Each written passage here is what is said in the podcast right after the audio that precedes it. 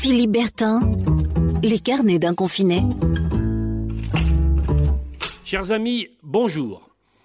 Comme vous le savez, c'est désormais devenu une espèce de rituel un peu partout. Sur le coup de 20 heures, on ouvre ses fenêtres pour applaudir toutes celles et tous ceux qui donnent de leur temps pour soigner et accompagner les malades du Covid-19.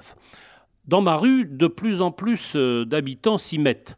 C'est comme cela que j'ai pu apercevoir hier soir mon voisin du second étage.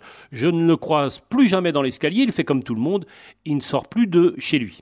Alors, d'une fenêtre à l'autre, on a fait un brin de causette tout en restant euh, chez soi. J'aperçois aussi ma voisine d'en face, celle dont je vous ai parlé dans une précédente chronique et qui donne chaque matin à manger aux pigeons. Là aussi, on fait un brin de causette. Hier soir, j'ai aussi vu un, voisin qui tapait sur des casseroles à sa fenêtre pour témoigner de sa solidarité. Finalement, tous les soirs, désormais, on réinvente comme cela au quotidien la fête des voisins doublée d'une fête de la musique. Un voisin, entre deux bruits de casserole, m'a tout de même crié qu'il venait lui aussi applaudir, mais qu'il n'en pensait pas moins.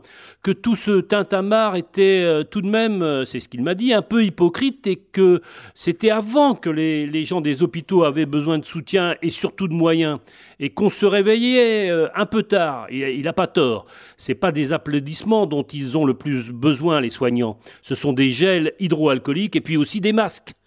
Le seul qui n'ouvre pas sa fenêtre, c'est mon boucher du dessous. À 20h, au moment où on est tous au balcon, lui, il ferme sa boutique. On lui en veut pas, il passe ses journées derrière son bio et à 20h, il est l'heure de, rentrer chez lui, retrouver sa femme et ses enfants. Alors je me dis que ces applaudissements, c'est aussi peut-être un peu pour notre boucher.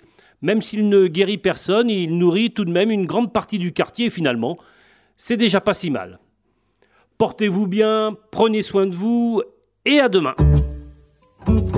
Philippe Bertin, les carnets d'un confiné. Podcast by Tendance Ouest.